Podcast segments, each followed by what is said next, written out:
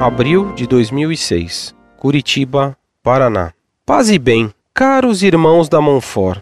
Desejo nesta semana muitas graças ao trabalho de vocês na defesa do verdadeiro cristianismo, aquele mantido na Santa Igreja Católica.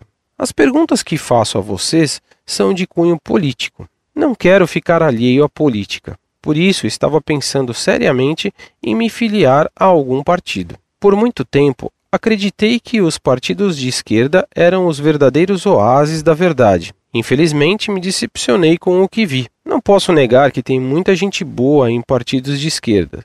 Aliás, muitos amigos meus, porém essa gente boa não é suficiente para apagar a obra, entre aspas, do que há de ruim, entre aspas. Minha pergunta é simples: temos no Brasil algum partido político que ao menos esteja próximo aos valores da doutrina católica? Sei que, pelo pouco que pude estudar, que a Santa Igreja, em sua doutrina social, condenou os dois extremos, comunismo-socialismo e capitalismo-liberalismo. Seria o PSDC, Partido Social Democrata Cristão, uma boa opção para um católico? Vocês conhecem este partido e seus dirigentes? Visitando o sítio do partido, www.psdc.org.br, encontrei alguns dados. Abre aspas. História. No final da Segunda Guerra Mundial, Konrad Adenauer, na Alemanha, e Alcides de Gaspari, na Itália, formularam uma nova doutrina política, com o objetivo central de construir uma sociedade livre, justa e solidária. Chamaram de democracia cristã este novo pensamento político, ou seja, uma doutrina política, democrática e fundamentada nos valores humanísticos do cristianismo: liberdade, justiça e solidariedade.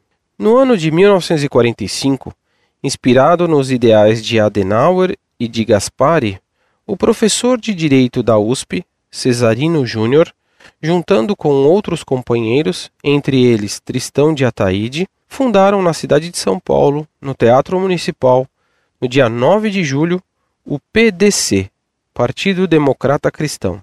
Fecha aspas. Outro trecho interessante que encontrei no sítio, abre aspas. Manifesto ao povo brasileiro. Europa, 1945. Fim da Segunda Grande Guerra Mundial. Apenas grotescos caminhos estavam nas ruas. As cidades destruídas, eram esfinges mortas, embaraçadas pela fumaça, e os homens errantes, famintos, desamparados de qualquer esperança. Foi exatamente neste cenário de dor, agonia, descrença, ausência de futuro, desesperança, que uma nova luz iluminou o mundo a chama da democracia cristã.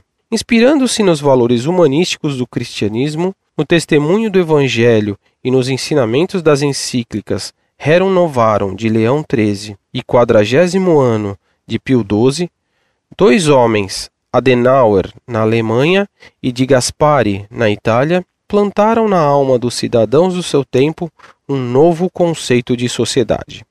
Fecha aspas. Sei que não é missão desta associação fazer propaganda deste ou daquele partido, apesar de ser extremamente necessário fazer apontamentos sobre o que vai contra a doutrina católica. Porém, peço ajuda neste caso. Já abandonei, felizmente, caminhos que julgava, entre aspas, certo. Agora quero estar na trilha correta. Pergunta: Existem países com partidos católicos? Na paz de Cristo e no amor de Maria. Prezado Salve Maria. Nenhum partido político é recomendável. Todos eles estão dominados pelos inimigos de Deus. Aliás, o próprio conceito de partido é ruim. O tal Partido Democrata Cristão é sucessor do movimento Sion, condenada por São Pio X.